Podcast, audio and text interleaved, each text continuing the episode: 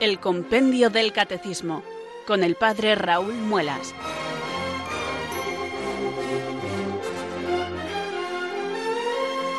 Muy buenas tardes, queridos oyentes de Radio María. Son las 4 o las 3 en Canarias.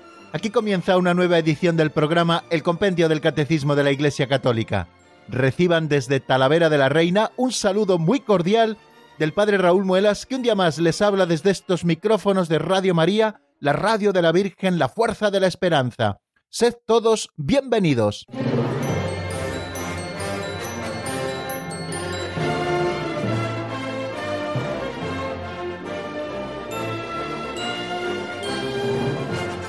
Bueno amigos, me pasa lo que a ustedes que como tenemos que estar ahora tantas horas en casa, pues he aprovechado para organizar y ordenar nuevamente la mesa de mi estudio de radio para que no parezca un montón de papeles sin orden, sino que bueno, parezca verdaderamente una mesa de trabajo digna de todo elogio. Bueno, pues efectivamente he vuelto a recolocar un poquito mis notas, el libro de texto, el compendio del Catecismo de la Iglesia Católica, y esos otros libros a los que siempre acudimos, nuestro libro auxiliar que es el de las pinceladas de sabiduría, también la Sagrada Biblia que no falta nunca de la mesa y el Catecismo Mayor de la Iglesia. Y también tengo a mi derecha pues un papelito con las canciones que vamos a ir pinchando en este día y las que también escucharemos en los próximos días. Hay que aprovechar el tiempo, queridos amigos, y ahora que estamos en casa, pues qué buena cosa que poner un poquito de orden también en los lugares en los que a veces no tenemos tiempo para ordenar, ¿no?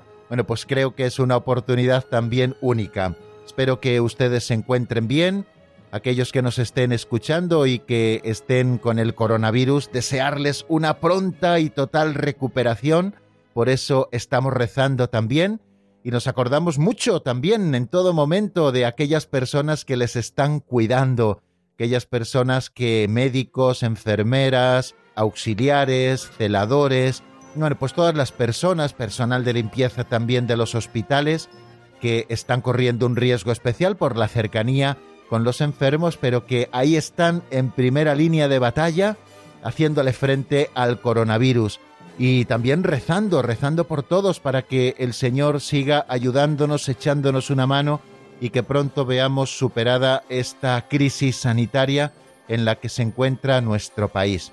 Espero que se encuentren bien acompañados por Radio María, pues ahora que podemos más tiempo, pues durante más horas del día, que escuchemos Radio María, todos sus programas y además que lo hagamos con la ilusión y recibiendo la esperanza que Radio María siempre nos transmite, que sintamos muy cerquita a la Santísima Virgen en cualquiera de sus advocaciones con las que la invocamos en nuestras ciudades y en nuestros pueblos y en todos los lugares de la geografía nacional y también internacional, porque recuerden que Radio María se puede escuchar no solamente por la FM o por la TDT, la, la televisión digital terrestre, sino que también puede escucharse por Internet desde cualquier lugar del mundo.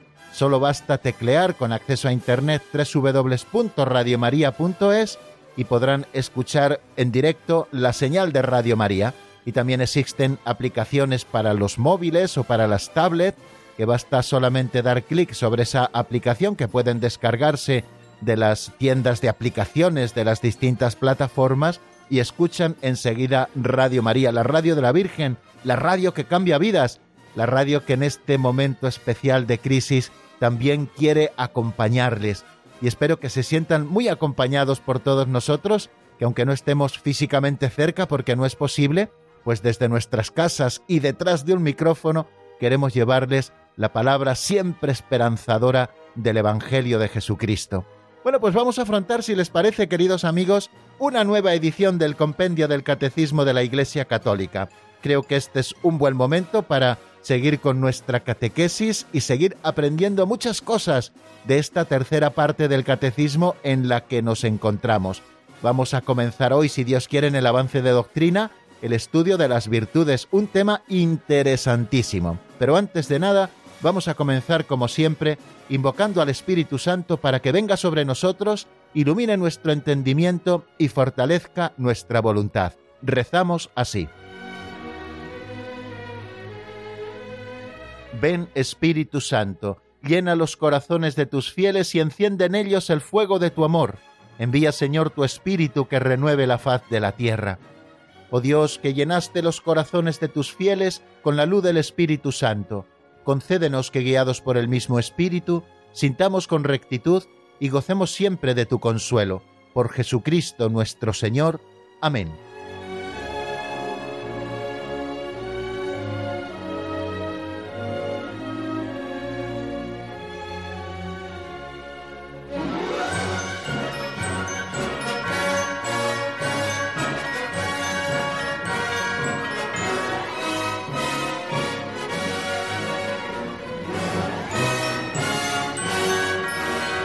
Continuamos, queridos amigos, en la sintonía de Radio María y vamos a afrontar este segundo momento de nuestro programa que titulamos Pinceladas de Sabiduría. Ya he abierto nuestro libro auxiliar, así titulado Pinceladas de Sabiduría, escrito hace muchos años por el difunto sacerdote operario diocesano don Justo López Melús, que como les he comentado en algunas ocasiones fue mi director espiritual durante todo mi periodo de seminario mayor Don Justo escribió este libro con breves capitulitos muy enjundiosos, con historietas, cuentecillos, fábulas, eh, narraciones, que luego posibilitan que podamos reflexionar sobre algún aspecto concreto de la vida cristiana que se trata de una manera práctica en estas historias de apenas un minuto y que todos los días escuchamos en la voz de Alberto. Vamos a por la pincelada de hoy que se titula El sacerdote y el rapsoda.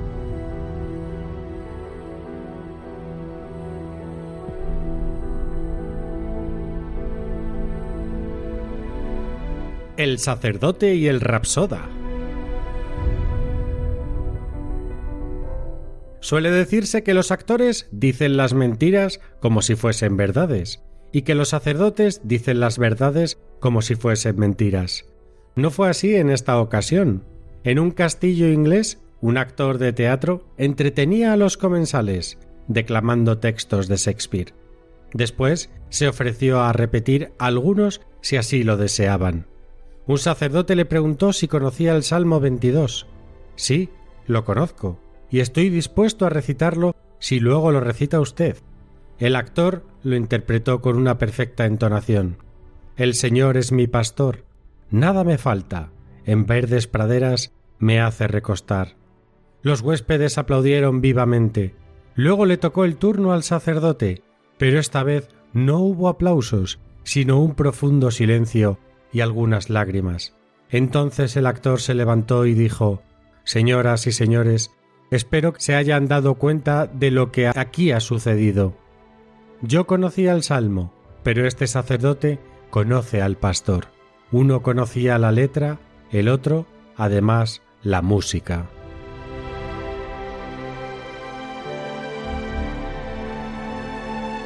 Qué interesante reflexión, queridos amigos, la que nos ofrece hoy don Justo con esta pincelada titulada El sacerdote y el rapsoda.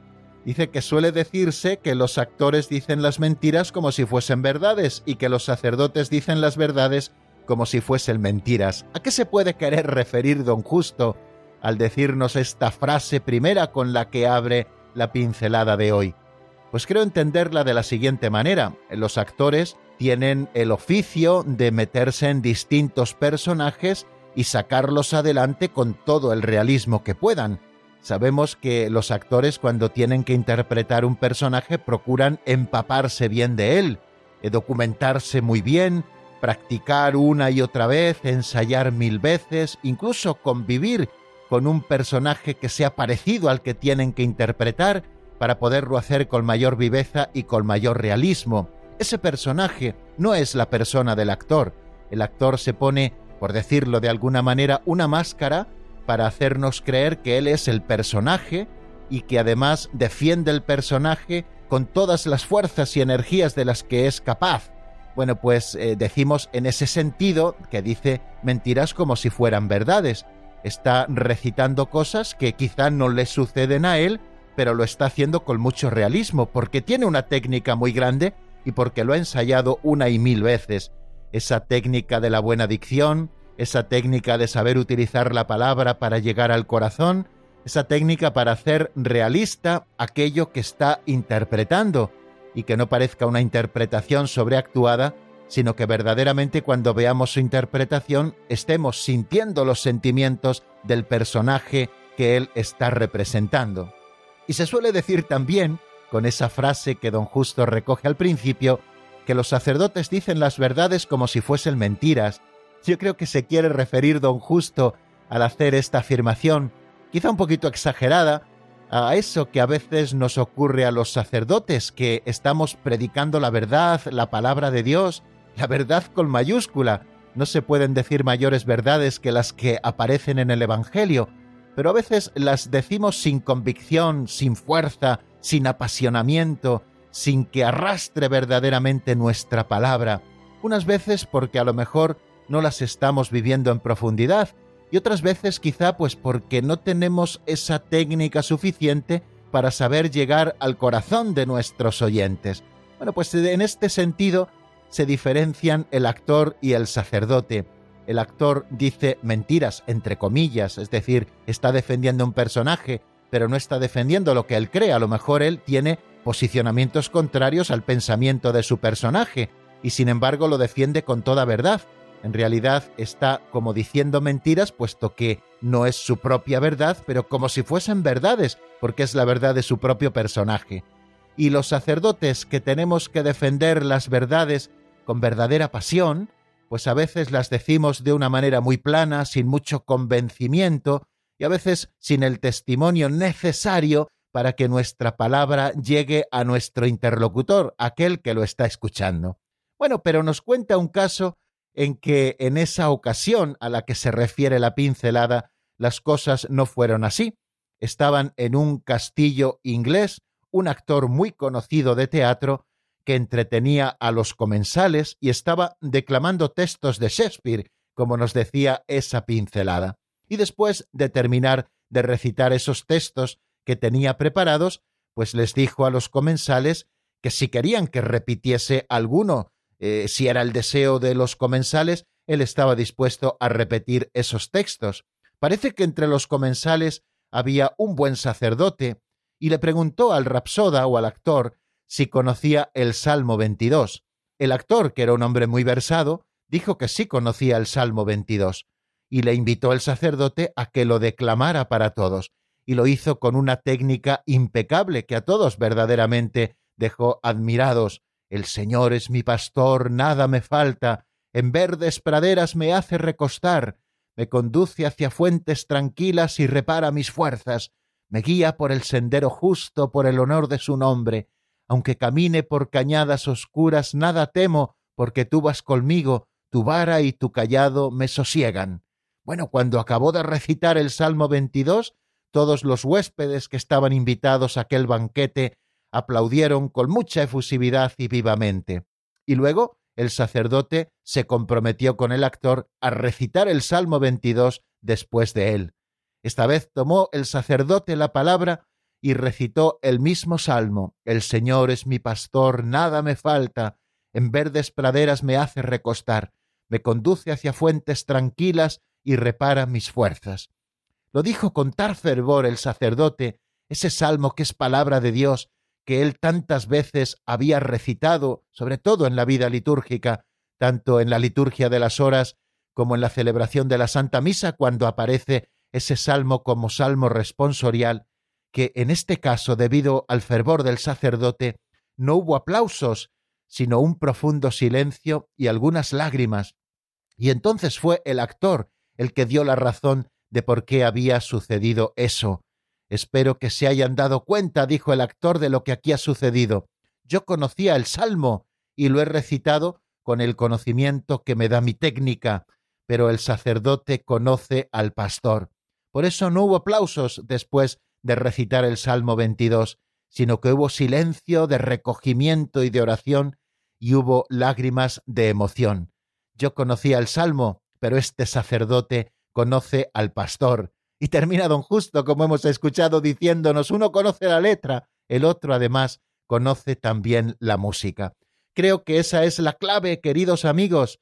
Conocer no sólo de oídas la doctrina católica, conocer no sólo de oídas los textos del Evangelio, sino conocerlos vivencialmente, con ese conocimiento bíblico, con ese conocimiento interno de los mismos, y ese conocimiento interno solo es posible si buscamos conocer al pastor, a Cristo Jesús, pastor de nuestras almas, el que nos enseña todo lo que aparece en la Sagrada Escritura y el que nos ha enviado junto con el Padre al Espíritu Santo, que nos conduce hasta la verdad plena.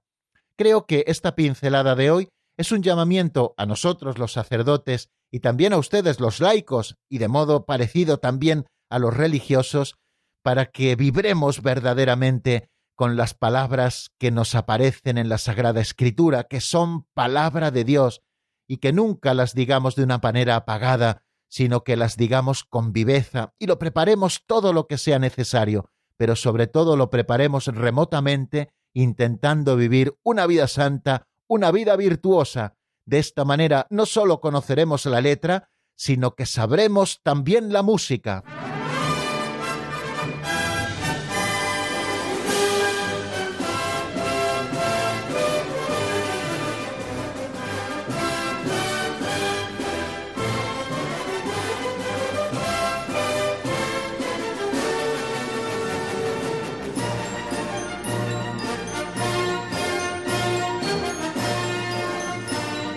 Parece que no, queridos amigos, pero vamos avanzando ya en ese primer capítulo titulado La dignidad de la persona humana, el primer capítulo de la primera sección de la tercera parte del Catecismo de la Iglesia Católica, del compendio del Catecismo, que es nuestro texto, pero ya saben que tanto el compendio del Catecismo como el Catecismo Mayor de la Iglesia comparten una misma estructura aunque nos lo presenten de manera distinta. El compendio lo hace a través de preguntas y respuestas y de una manera compendiada, resumida, como el mismo título del libro nos está indicando. Bueno, pues vamos avanzando ya porque el primer capítulo, que habla de la dignidad de la persona, como les indicaba, nos ofrece temas como el hombre es imagen de Dios y aquí radica la dignidad de la persona humana, que estamos llamados a la bienaventuranza eterna. También eso lo hemos estudiado hemos estado estudiando ese poder que Dios ha dado al hombre, que es el de la libertad, precisamente porque nos ha dado un alma inmortal y espiritual, precisamente porque tenemos inteligencia y voluntad, podemos ser libres, y la libertad es la que hace a los actos del hombre actos verdaderamente humanos. Y hemos estado estudiando muchas cosas sobre la libertad. También nos asomamos al tema de las pasiones que encontramos dentro de nosotros porque hemos sido hechos así y la moralidad de las mismas. Decíamos si son buenas o malas las pasiones, y nos decía el compendio que las pasiones en cuanto a impulsos de la sensibilidad no son en sí mismas ni buenas ni malas, son buenas cuando contribuyen a una acción buena, son malas en caso contrario, y pueden ser asumidas en las virtudes o pervertidas en los vicios. Decíamos que las pasiones son esos afectos, emociones o impulsos de la sensibilidad y explicábamos cuáles eran las principales de ellas, que son el amor y el odio, el deseo y el temor, la alegría, la tristeza y la cólera, aunque la pasión fundamental es el amor, que está provocada por el atractivo que sentimos siempre hacia el bien. No se ama sino el bien, decíamos, real o aparente. Y después nos asomábamos a otro elemento importantísimo en la vida moral, que es la conciencia moral. Hablábamos de la conciencia moral que está presente en lo más íntimo de la persona y que es un juicio de la razón que en el momento oportuno impulsa al hombre a hacer el bien y a evitar el mal. Gracias a ella, la persona humana percibe la cualidad moral de un acto a realizar o ya realizado, permitiéndole asumir la responsabilidad del mismo. Cuando nosotros escuchamos la conciencia moral, el hombre prudente puede sentir la voz de Dios que le habla.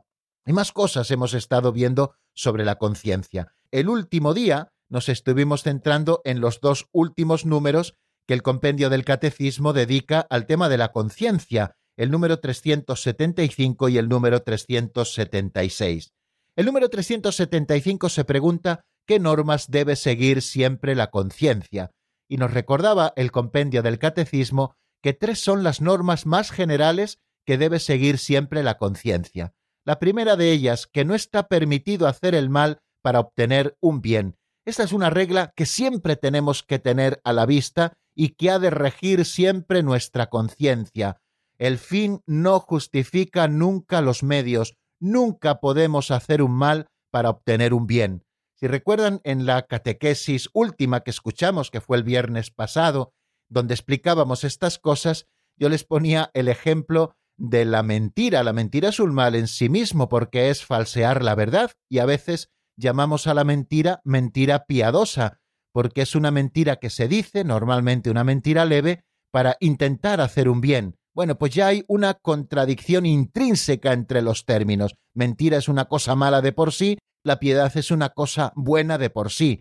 Luego, eh, no casan ambos términos, aunque lo digamos en nuestro lenguaje común, ¿no?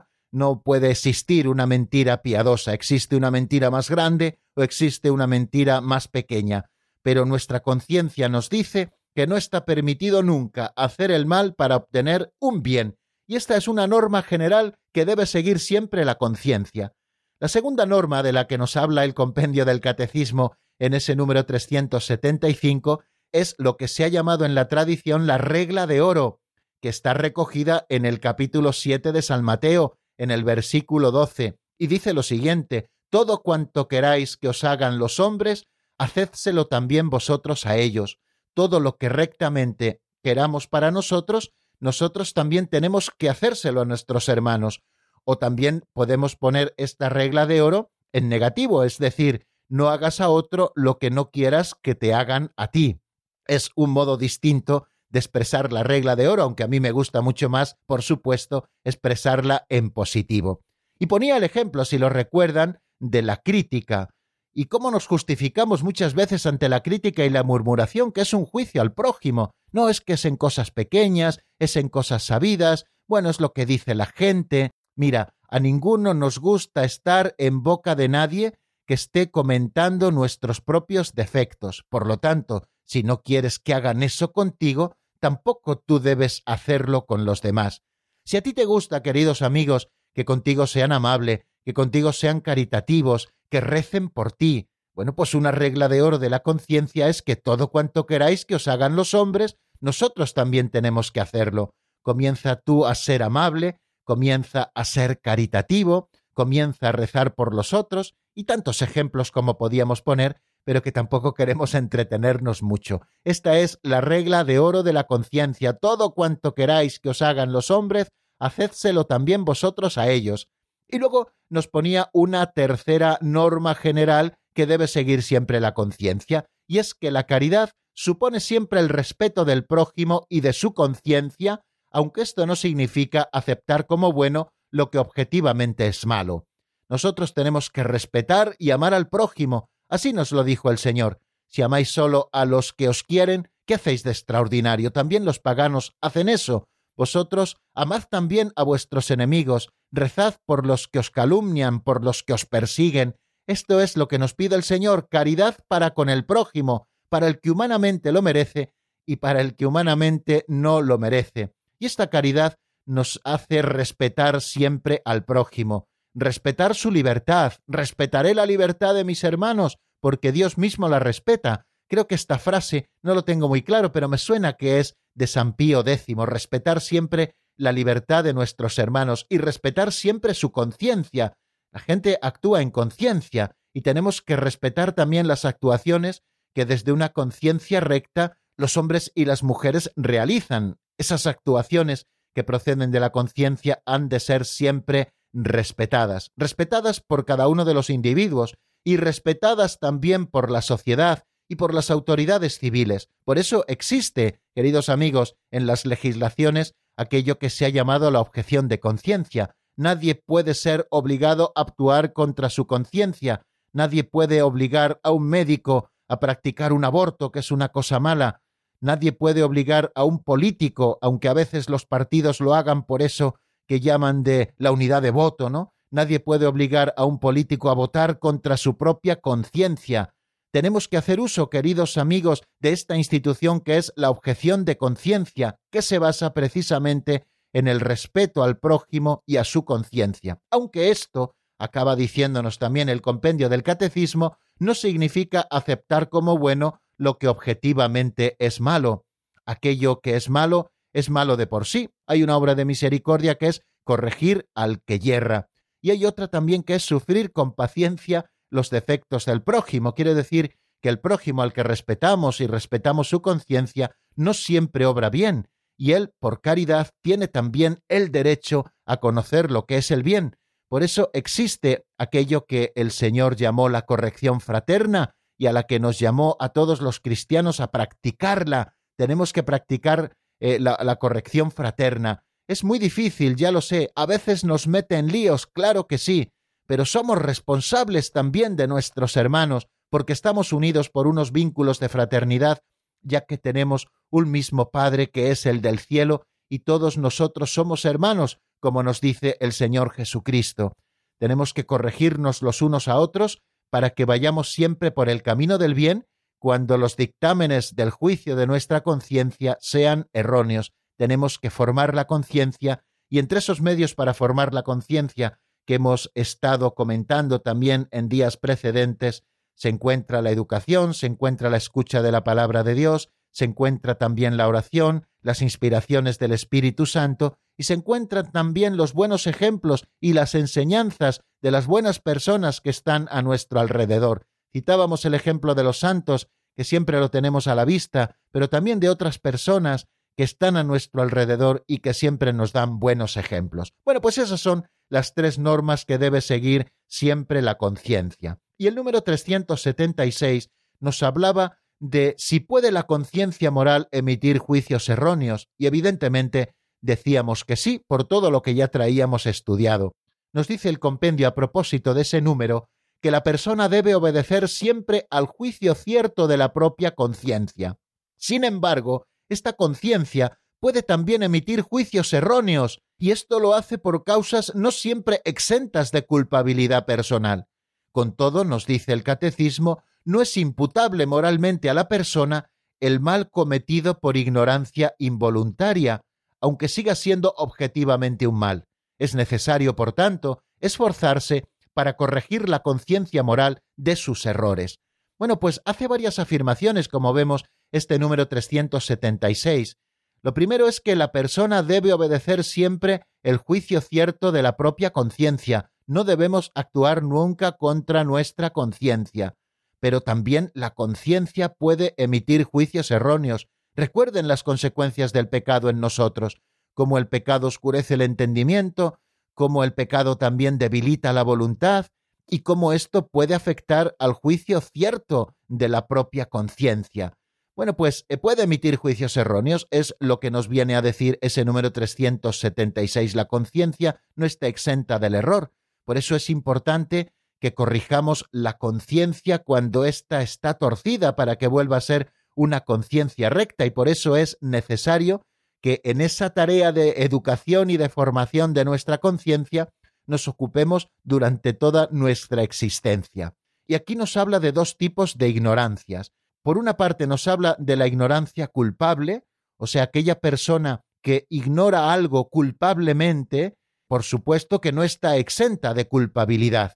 Por ejemplo, así lo decíamos el otro día, un conductor que toma en sus manos un volante, un vehículo, pues evidentemente tiene que conocer las reglas de la circulación y tiene que conocer el manejo del vehículo. Eh, si es ignorante con respecto a esto, lo que debe hacer es no tomar en sus manos ese vehículo, porque si no podrá cometer algún acto malo que cause mal a los otros y esa ignorancia no lo va a eximir de su culpa, porque es una ignorancia culpable. Pero también existe lo que llamamos la ignorancia involuntaria o la ignorancia insalvable. Eh, existen cosas que a lo mejor no conocemos. Poníamos el ejemplo de una persona que se encuentra metida en una tribu del Amazonas que nunca ha oído hablar de Jesucristo y por lo tanto no puede seguir la ley de la caridad y la exigencia de la mayor perfección que Jesucristo nos ha mostrado en el Evangelio, y por lo tanto, pues esa ignorancia inculpable le exime de la culpabilidad que pueda tener al realizar acciones que sean contrarias a la ley de Dios, porque es una ignorancia involuntaria, aunque eso no haga que ese acto que esté cometiendo sea bueno, es decir, objetivamente sigue siendo malo. Por eso tenemos que esforzarnos en predicar el Evangelio, en enseñar la verdad, para que todos puedan conocerla y todos puedan seguirla.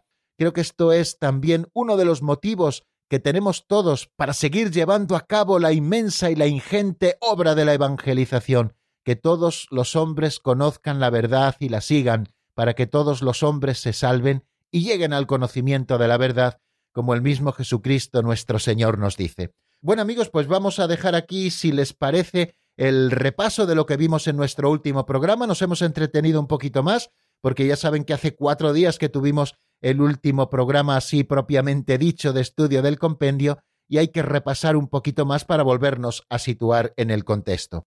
Bueno, yo les ofrezco ahora un tema de Fernando Moser que se titula Dichoso, está sacado del álbum Levántate. Lo escuchamos y enseguida estamos nuevamente juntos para abrir un nuevo epígrafe importantísimo que les interesará muchísimo, vital en nuestra vida cristiana. Es el tema de las virtudes. Pero esto será después de escuchar esta canción de Fernando Moser.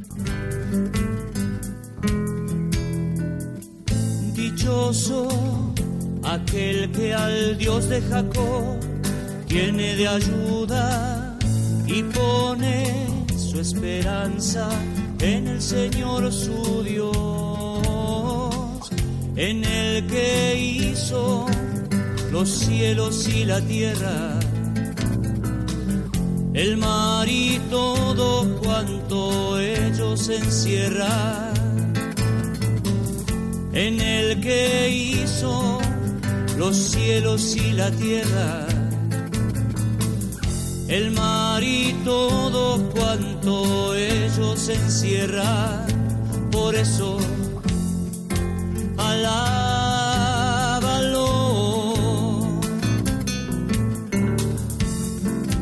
alábalo.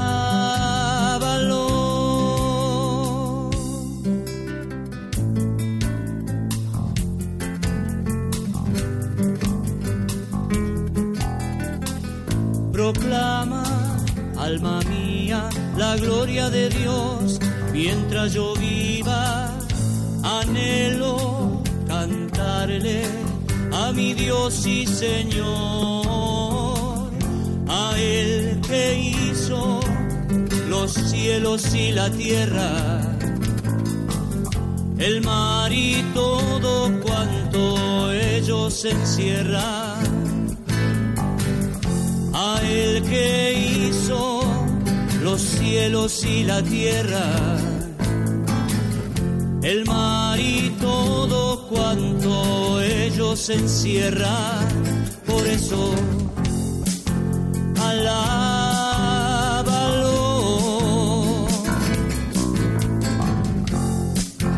Alábalo.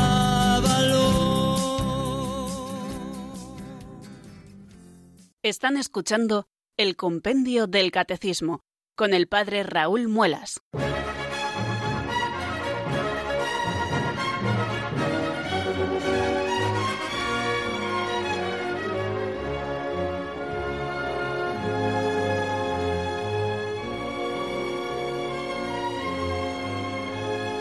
Continuamos, queridos amigos, en el compendio del Catecismo de la Iglesia Católica y les habla, como nos recordaba esa locución anterior, el Padre Raúl Muelas desde Talavera de la Reina. Y vamos a comenzar en la página 138, si tienen ustedes el libro de texto en la mano, vamos a comenzar un nuevo epígrafe dedicado a las virtudes. Vamos a ver temas como qué es la virtud, qué son las virtudes humanas, cuáles son las principales virtudes humanas, desgranaremos cada una de esas virtudes cardinales que llamamos. ¿Qué son las virtudes teologales? ¿Y cuáles son esas virtudes teologales? Y explicaremos pormenorizadamente cada una de ellas.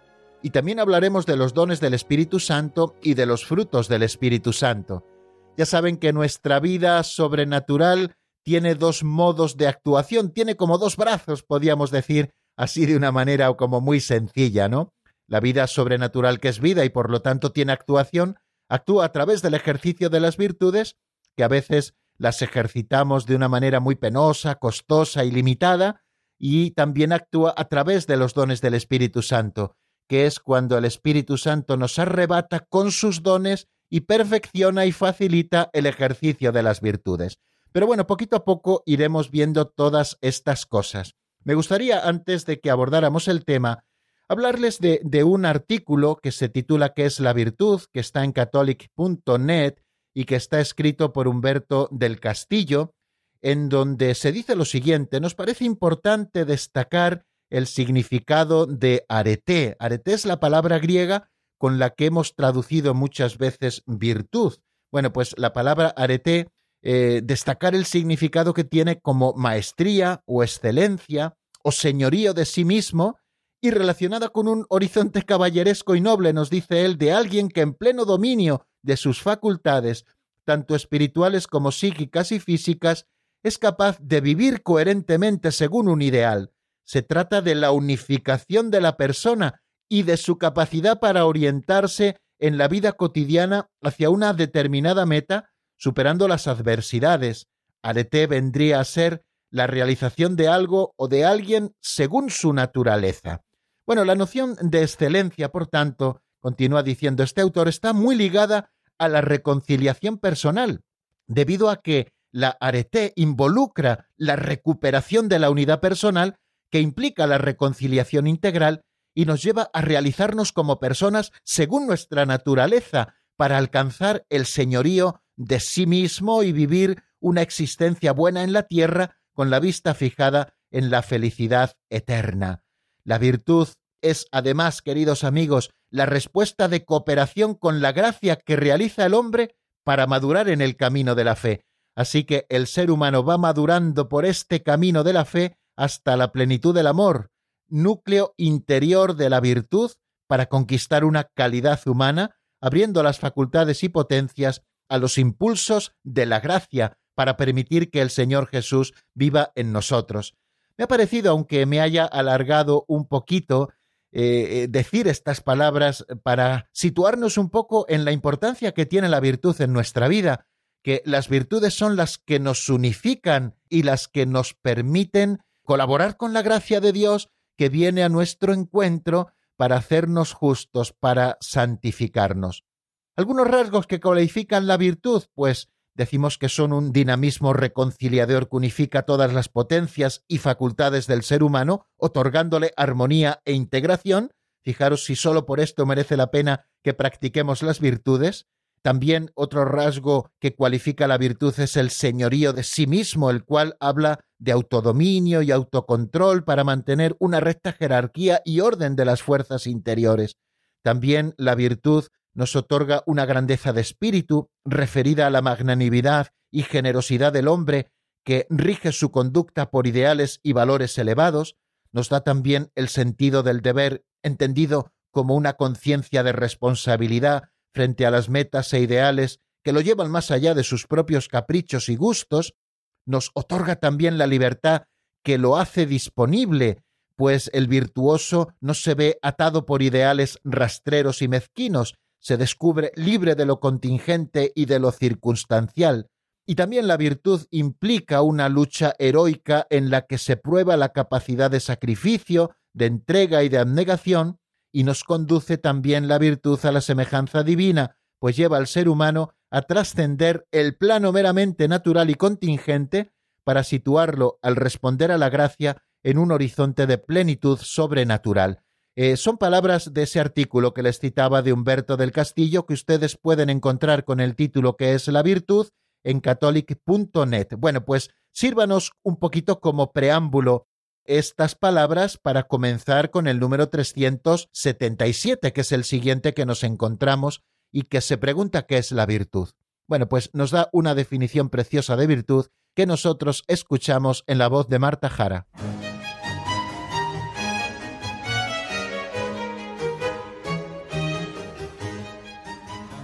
Número 377.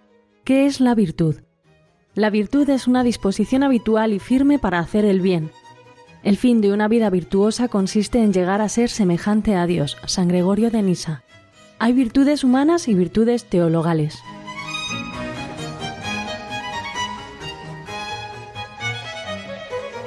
Bien, pues de una manera muy clara y muy sencilla, queridos amigos, nos ofrece el número 377 una definición, un primer acercamiento a lo que es la virtud. La virtud nos dice, así lo hemos escuchado, es una disposición habitual y firme para hacer el bien. Sea, no se trata de hacer el bien en un momento determinado o en algunos momentos, sino que se trata de una disposición habitual. Y no solo habitual, es decir, que uno hace el bien siempre, de manera habitual, sino también una disposición firme, firme, para hacer siempre el bien. Es un hábito operativo bueno, que nos sale naturalmente. Cuando uno ha hecho muchos actos de virtud, al final eso se convierte en un hábito operativo bueno dentro de él que le sale de manera natural. Por eso la Iglesia siempre nos está llamando a ser virtuosos. Y no solo la Iglesia, sino que un buen equilibrio humano nos llama también a vivir la virtud, la virtud de la prudencia, de la justicia, de la fortaleza y de la templanza, que son las virtudes cardinales, y también la virtud de la fe, de la esperanza y de la caridad, que son las virtudes teologales, y vivirlas como esa disposición habitual y firme que nos lleva a hacer siempre el bien, San Gregorio de Nisa es el que decía, como hemos escuchado, que el fin de una vida virtuosa consiste en llegar a ser semejantes a Dios. Y esto es lo verdaderamente importante. Solo aquel que se esfuerza en vivir la virtud colabora con la gracia para ser semejantes a Dios. Y nos habla de que hay virtudes humanas y que hay virtudes teologales. Ya les he dicho cuáles son las virtudes humanas, que también llamamos virtudes cardinales, y que son la prudencia, la justicia, la fortaleza y la templanza, y también existen virtudes teologales que son un don de Dios y que nos relacionan directamente con Dios, aunque las ejercitemos al modo humano, que son la fe, la esperanza y la caridad. La carta a los filipenses en el capítulo cuarto nos dice lo siguiente Todo cuanto hay de verdadero, de noble, de justo, de puro, de amable, de honorable, todo cuanto sea virtud y cosa digna de elogio, todo eso tenedlo en cuenta. Es un llamamiento, queridos amigos, a vivir la virtud, a buscar siempre lo verdadero, lo noble, lo justo, lo puro, lo amable, lo honorable, todo lo que sea virtud, no en determinados momentos, no si nos sentimos inspirados, no cuando no nos cuesta, sino siempre, porque la virtud, recuérdenlo, es un hábito operativo bueno, es una disposición habitual y firme para hacer el bien. Es eso la virtud, permite a la persona no sólo realizar actos buenos, sino dar lo mejor de sí misma. Con todas sus fuerzas sensibles y espirituales, la persona virtuosa tiende hacia el bien, lo busca y lo elige a través de acciones concretas. Y recuerdo, por tanto, esa frase que hemos escuchado de San Gregorio de Nisa, el objetivo de una vida virtuosa consiste en llegar a ser semejantes a Dios. Bueno, pues vamos a dar todavía un pasito más porque creo que podremos comenzar a estudiar el número 378. ¿Qué son las virtudes humanas? Vamos a escuchar lo que nos dice el compendio.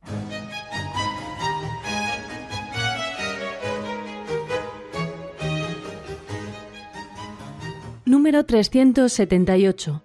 ¿Qué son las virtudes humanas?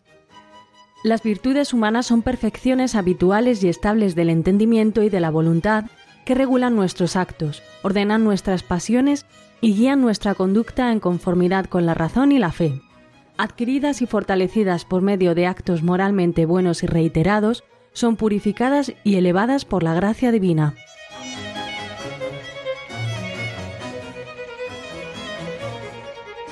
Hemos dicho en el número anterior, en el 377, que existen las virtudes humanas y existen también las virtudes teologales. Pues vamos a comenzar a estudiar las virtudes humanas.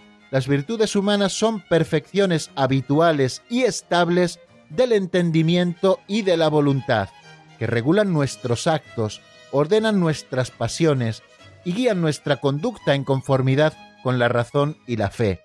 Adquiridas y fortalecidas por medio de actos moralmente buenos y reiterados, son purificadas y elevadas por la gracia divina. Bueno, es una definición muy precisa, muy resumida, pero muy enjundiosa. En primer lugar, eh, ya lo decíamos anteriormente en el número 377 al definir la virtud en general, las virtudes humanas son perfecciones habituales y estables del entendimiento y de la voluntad. Ya saben que hemos sido creados a imagen y semejanza de Dios, tenemos un entendimiento y tenemos una voluntad. Bueno, pues las virtudes son perfecciones habituales, no puntuales, sino habituales, y estables, no fluctuantes, sino estables, del entendimiento que busca el bien, la verdad y la belleza, y de la voluntad que hace que sigamos ese bien conocido y amarle, amarle y buscarle siempre. Bueno, pues son, por tanto, perfecciones habituales y estables del entendimiento y de la voluntad que regulan nuestros actos. Cuando nosotros hacemos algo, si nosotros poseemos la virtud, esta virtud está regulando el que nosotros hagamos siempre el bien. Pero no solo regulan nuestros actos, sino que también ordenan nuestras pasiones. Todos tenemos experiencia en que las pasiones del corazón, esas de las que hablábamos hace unos poquitos números, tienden a veces a salirse de cauce, tienden a veces a dominarnos, no a estar dominadas por la razón y por la voluntad, sino a dominar ellas a toda la persona. Bueno, pues las virtudes cuando nosotros las hemos adquirido, como esas perfecciones habituales y estables del entendimiento y de la voluntad, ordenan nuestras propias pasiones y también guían nuestra conducta en conformidad con la razón y la fe. La persona virtuosa, aquella que es prudente, que es justa, que es fuerte, que es templada, conduce su vida, todo lo que hace, su propia conducta, en conformidad con la razón y la fe, es decir, en conformidad también con su propia conciencia recta. Bueno, estas virtudes, ¿cómo se adquieren? Así nos lo apunta también el número 378. Se adquieren y son fortalecidas por medio de actos moralmente buenos y reiterados. Cuando nosotros hacemos actos moralmente buenos una y otra vez, una y otra vez, nos cueste o no nos cueste, esforzándonos todo lo que sea necesario, bueno, pues cuando nosotros reiteramos estos actos moralmente buenos, estamos adquiriendo y estamos fortaleciendo las virtudes humanas, que son, repito, perfecciones habituales del entendimiento y de la voluntad. Y también nos dice algo muy importante el compendio del catecismo en ese número 378, que estas virtudes nuestras, que ejercemos al modo humano y por lo tanto a veces de una manera bastante pobre, son purificadas y elevadas por medio de la gracia divina. Cuando nosotros vivimos en gracia, no sólo se nos infunden la fe, la esperanza y la caridad, que son las virtudes teologales, sino que también se nos infunden por la vida de la gracia, purificando y elevando las virtudes humanas o las cardinales, se nos infunden, digo, esas propias virtudes, la prudencia, la justicia, la fortaleza y la templanza. Por eso es bueno reiterar actos moralmente buenos colaborando con la gracia y de una manera reiterada y también vivir en gracia para que estas virtudes sean purificadas y elevadas. Bueno, pues estos son, queridos amigos, las virtudes humanas, que se adquieren mediante las fuerzas humanas, que son los frutos y los gérmenes de los actos moralmente buenos, que disponen todas las potencias del ser humano para armonizarse con el amor divino.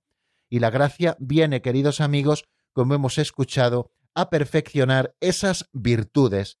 ¿Cómo crecen las virtudes morales? Pues mediante la educación, mediante actos deliberados y con el esfuerzo perseverante. Y la gracia divina, no lo olvidemos nunca, las purifica y las eleva.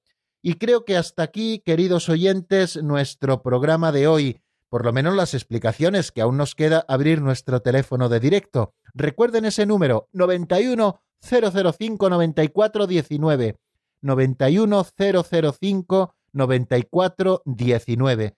Pueden ustedes marcarlo si quieren hablar con nosotros mientras escuchamos al menos unos compases de un tema de Alel titulado Dame vida. Está sacado del álbum Un tributo de sencillez. Vamos a escucharlo y enseguida estamos de nuevo juntos en el 91005 9419.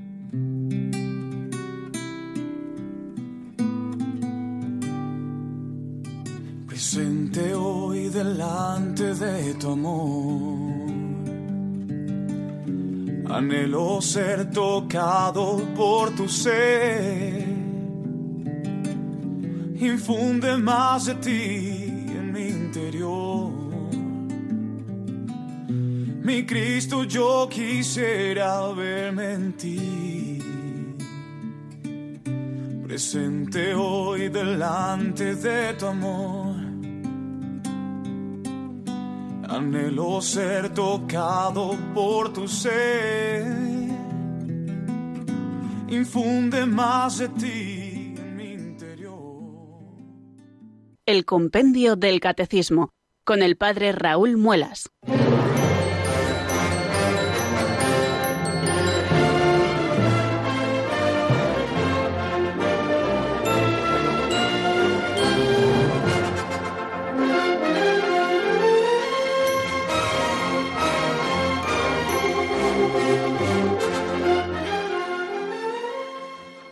Vamos caminando, queridos oyentes, poquito a poco hacia las 5 de la tarde y abrimos eh, nuestro teléfono de directo 910059419. Es el teléfono el que, que, ustedes pueden marcar si quieren conversar con nosotros, hacernos alguna pregunta, alguna reflexión, compartir algún testimonio. Siempre pedimos que sea breve para que sean varios los que puedan intervenir. Vamos a dar paso a la primera llamada que nos llega desde Reus. José María, le echábamos de menos. Buenas tardes y bienvenido. Padre, mire, a mí me gustaría conocer su opinión respecto a una respuesta que tengo sobre la siguiente pregunta. ¿Por qué Dios Todopoderoso permite a Satanás que cause tantos padecimientos y muerte a la comunidad humana?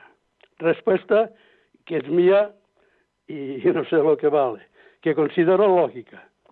Dios omnipotente, en su justicia infinita, no puede negar a Satanás el derecho a actuar contra la humanidad que le dan los miembros de nuestra comunidad que confían en él, eh, en él, en Satanás, padre de la mentira, para ser felices, pecando y desconfían de la felicidad que Dios, la Trinidad Divina, nos quiere dar integrándonos como miembros vivos de Jesús a su comunión de amor, por obra del Espíritu Santo.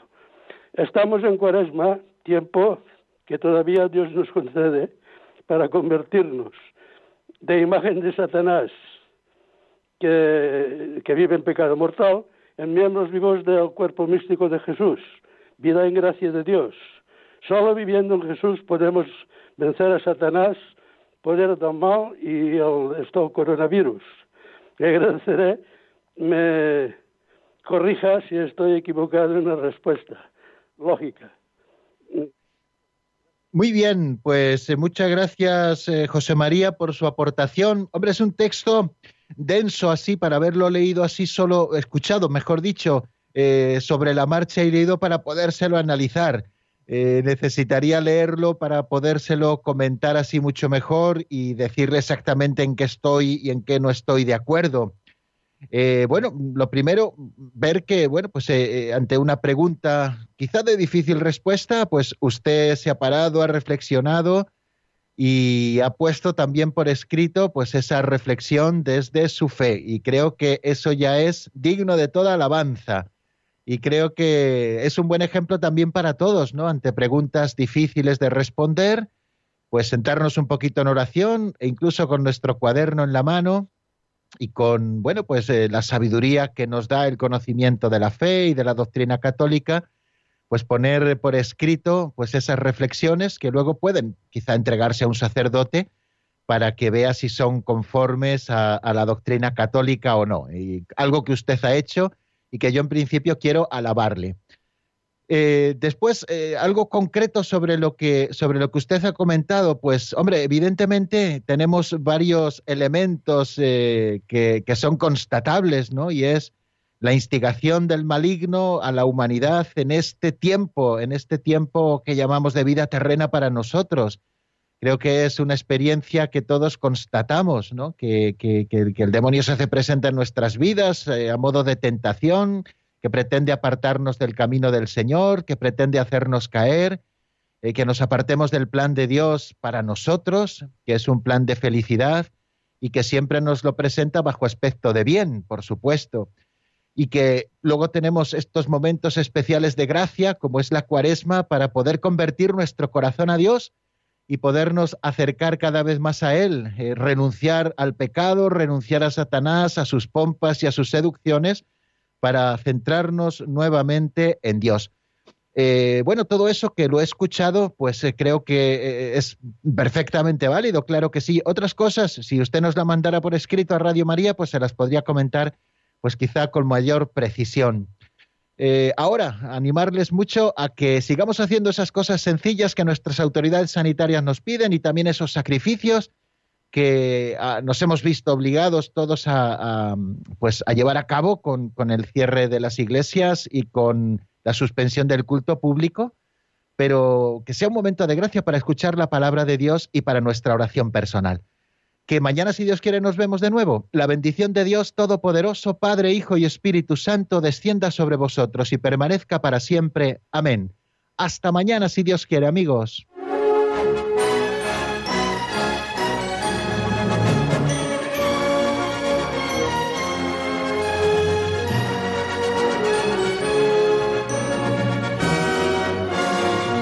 El Compendio del Catecismo, con el Padre Raúl Muelas.